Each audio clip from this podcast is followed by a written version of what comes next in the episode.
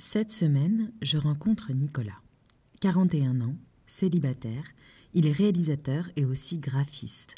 Auto-entrepreneur, ses revenus oscillent entre 0 et 5 000 euros par mois. En moyenne lissée sur les cinq dernières années, Nicolas gagne environ 1400 euros par mois. Percentile correspondant, 41. En d'autres termes, Nicolas fait partie des 41% des Français les moins riches en termes de revenus. Pour vivre sa vie d'artiste et continuer à travailler sur son projet de long métrage, Nicolas a dû faire certains sacrifices. Le nerf de la guerre. Épisode 14. Bohème, streaming et bankable.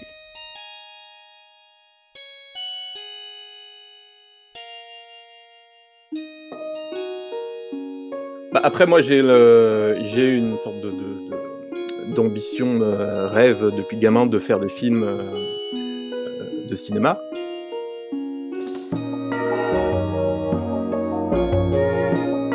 Donc, j'ai réalisé un court métrage qui a assez buzzé, on va dire, sur Internet, euh, assez bien marché. Euh, du coup, j'ai quelques boîtes de production qui m'ont approché savoir si j'avais un projet euh, pour, pour faire du long métrage. Je me suis rapproché d'une boîte de, production avec qui je travaillais déjà par ailleurs. Et, un jour, je suis tombé sur un livre que j'ai trouvé euh, vraiment incroyable et qui était euh, pour moi parfait pour faire un adapté en long métrage, que j'ai proposé à cette boîte de production qui, euh, qui en a acheté les droits. Et on a travaillé comme ça sur l'écriture et sur le, la tentative de financement de ce projet, mais qui était un projet qui était compliqué euh, de base parce que tourné en anglais aux États-Unis. Et donc là, ça devient beaucoup plus complexe à financer. Donc on a quand même essayé. Donc on a quand même poussé le projet jusqu'à euh, avoir une actrice euh, entre guillemets qu'on pensait bankable, Ashley Benson qui joue dans la série Pretty Little Liars euh, et qui avait joué aussi euh, dans Spring Breakers de Harmony Corrine. Et euh, donc elle, était d'accord pour faire le film.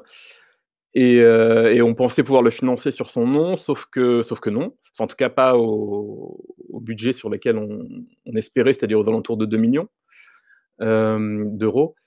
Euh, essentiellement parce que moi, j'avais pas fait de film avant et que, et que comme les financements, pour le coup, ce, ce- que des financements privés, c'est-à-dire des gens qui mettent leur propre argent dans, dans, les projets.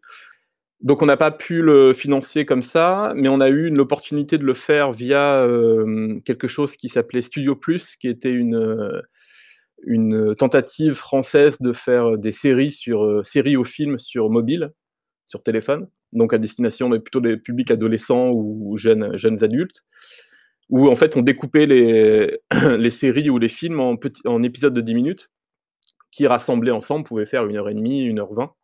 Et donc on avait l'accord entre guillemets de Studio Plus pour financer le film avec cette actrice-là, donc sous cette forme de mini-série, euh, enfin de film découpé en épisodes de 10 minutes.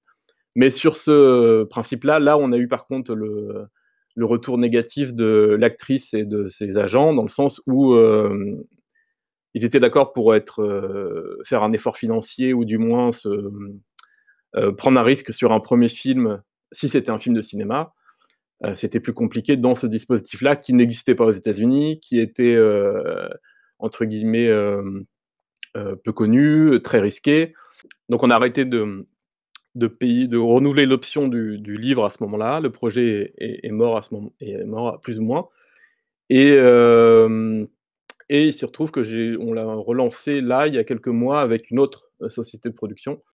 Et donc on tente à nouveau de refaire financer le film, cette fois en, en vraiment en mettant l'accent sur des acteurs euh, qui peuvent financer un film avec uniquement leur nom et euh, en, ayant, en, allant plus vers euh, des, plateformes type Netflix ou Amazon ou euh, Hulu, en plus, quoi. Mais du coup, entre le moment où moi j'ai lu le livre, c'est-à-dire c'était 2012, euh, convaincu la production, j'ai écrit le scénario, ça a fait 2013 et quelques. On a essayé de le monter, 15, 16, 17. Le projet est mort vers euh, 2017, je crois. Et puis ensuite relancé là, euh, 2020. Donc voilà comment 10 ans peuvent passer euh, avec beaucoup de hauts, beaucoup de bas, euh,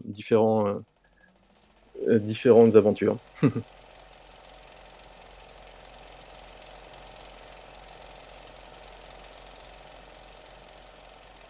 Disons que ce qu'on a en tout cas ces 10 dernières années, ce que moi j'ai pu, c'est plutôt de vraiment, devoir accepter le bouleversement des modes de consommation. C'est-à-dire que je pense qu'il y a il y a 5 ans, ça m'aurait, heu, complètement, heu, déprimé de savoir que, par exemple, un film que je pourrais faire ne serait jamais vu en salle, mais uniquement via des plateformes de de diffusion, heu, type Netflix et en fait, tout ça, ça a vraiment explosé, ces dernières années dans le sens où, de toute façon, les gens ne consomment plus le cinéma, heu, en salle, en tout cas, heu, de manière générale, et qu'il y a rien qu'on puisse faire pour, enfin, en tout cas, c'est le sens de le sens de la technologie et le sens de de la consommation de l'œuvre culturelle.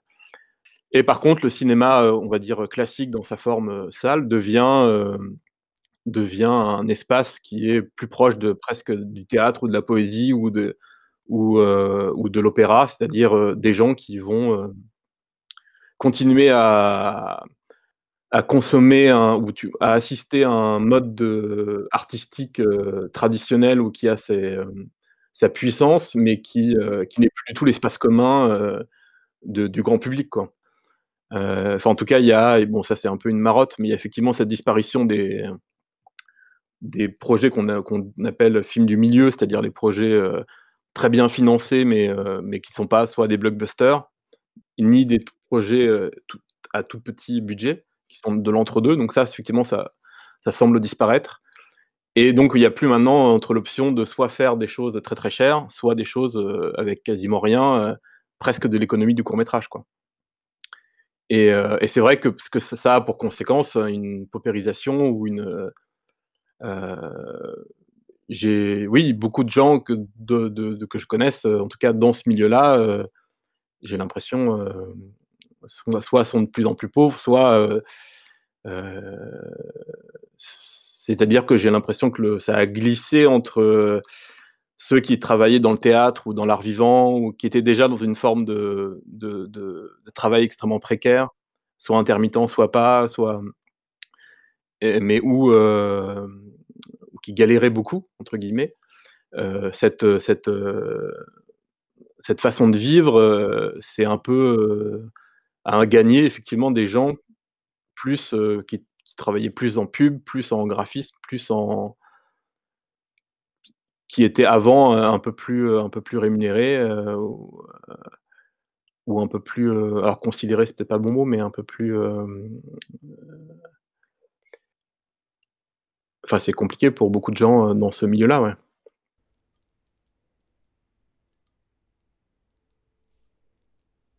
Enfin, j'ai quitté une colocation pour, heu, prendre un appartement, seul et j'avais une option, pour, l'histoire est assez glauque, mais en gros, quelqu'un devait quitter son appartement, qui était assez chouette et donc j'avais été j'avais, j'étais j'étais pris pour prendre l'appartement à la à la suite de ce donc qui était propriétaire du logement, qui allait partir à l'étranger et qui, heu, souhaitait le louer et sauf que, heu, cette personne-là avait un chat, heu, atteint du sida et il voulait pas quitter l'appartement tant que le chat n'était pas décédé et donc j'ai attendu pendant plusieurs mois la mort de ce chat, comprenant qu'il fallait que je trouve parce qu'à ce moment-là, je dormais dans l'atelier où lequel on travaillait, donc sur le canapé de l'atelier, en attendant que le chat décède.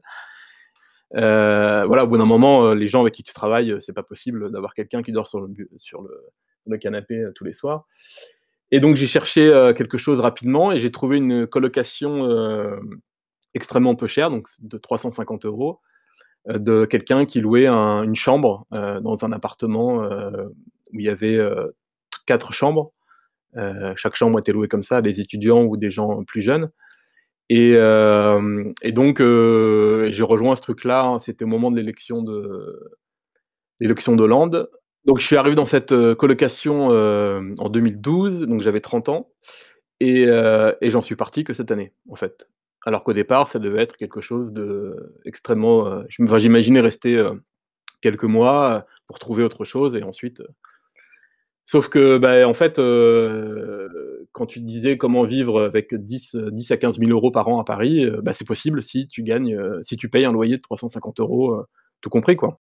Et mais sauf que ce que ça a comme, ce que ça a eu comme impact négatif, c'est qu'en fait c'était, pas chez moi quoi. C'est-à-dire que c'était un une toute petite chambre dans un assez grand appartement, mais mais où le propriétaire était là aussi, donc était quelqu'un de que moi j'appréciais, mais qui pour le coup, lui utilisait le salon, enfin c'était chez lui et nous on est les locataires étaient là, étaient surtout étudiants donc en fait, c'était presque plus l'hôtel, c'est-à-dire que je venais pour dormir quoi. Donc je passais mes journées à l'extérieur, j'ai travaillé dans les cafés et j'allais voir souvent des films le soir et je rentrais pour 10:30, 11:00 chez moi pour dormir.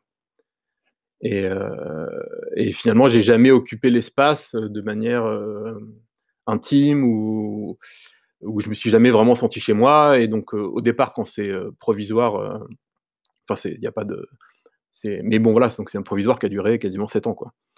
Et et donc là, j'en ai eu, à un moment donné, un peu enfin, j'ai voulu changer cette, ça et sauf que sauf qu'en fait, mon mode de vie ou mes revenus me euh, permettaient pas d'avoir accès à un appartement sur Paris que, dont, j'aurais été satisfait. Quoi. Donc soit je changeais la façon dont je gagnais de l'argent, soit, soit il fallait que je, change d'endroit. Et, donc j'ai préféré faire ça. Et donc là, je viens d'emménager dans une ville en, Normandie, ou à deux heures de Paris, où les loyers pour un tout petit peu plus cher que ce que je payais à Paris, euh, j'ai 50 euh, mètres carrés, quoi.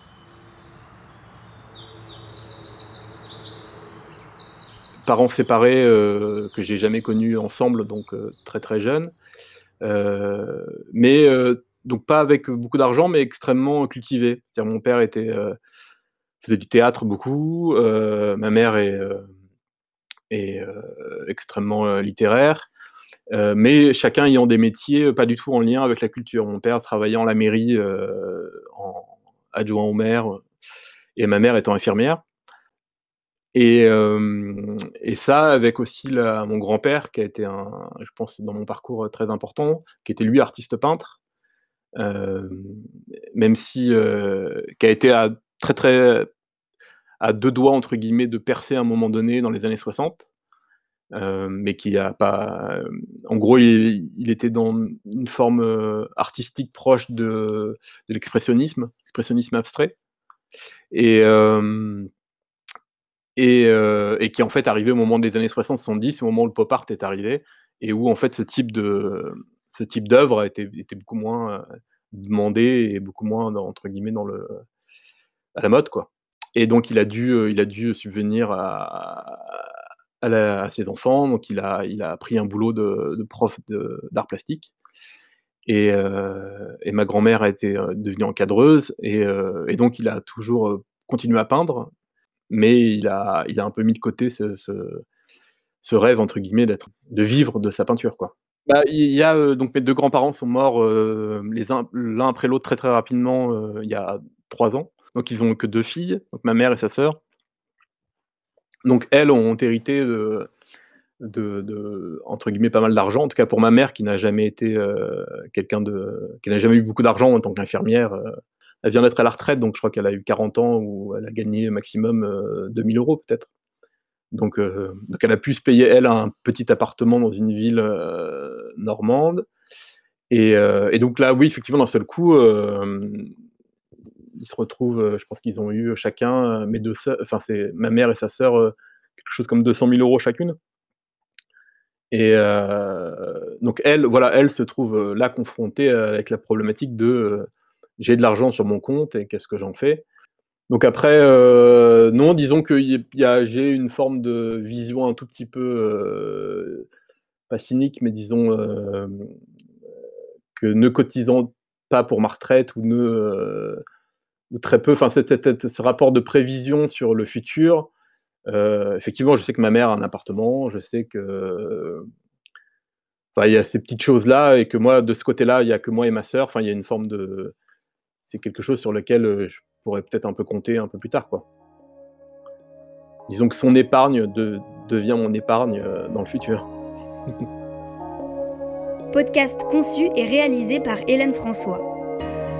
Retrouvez l'ensemble des autres épisodes sur lenerdelaguerre.com. Merci de votre fidélité, pensez à vous abonner et à bientôt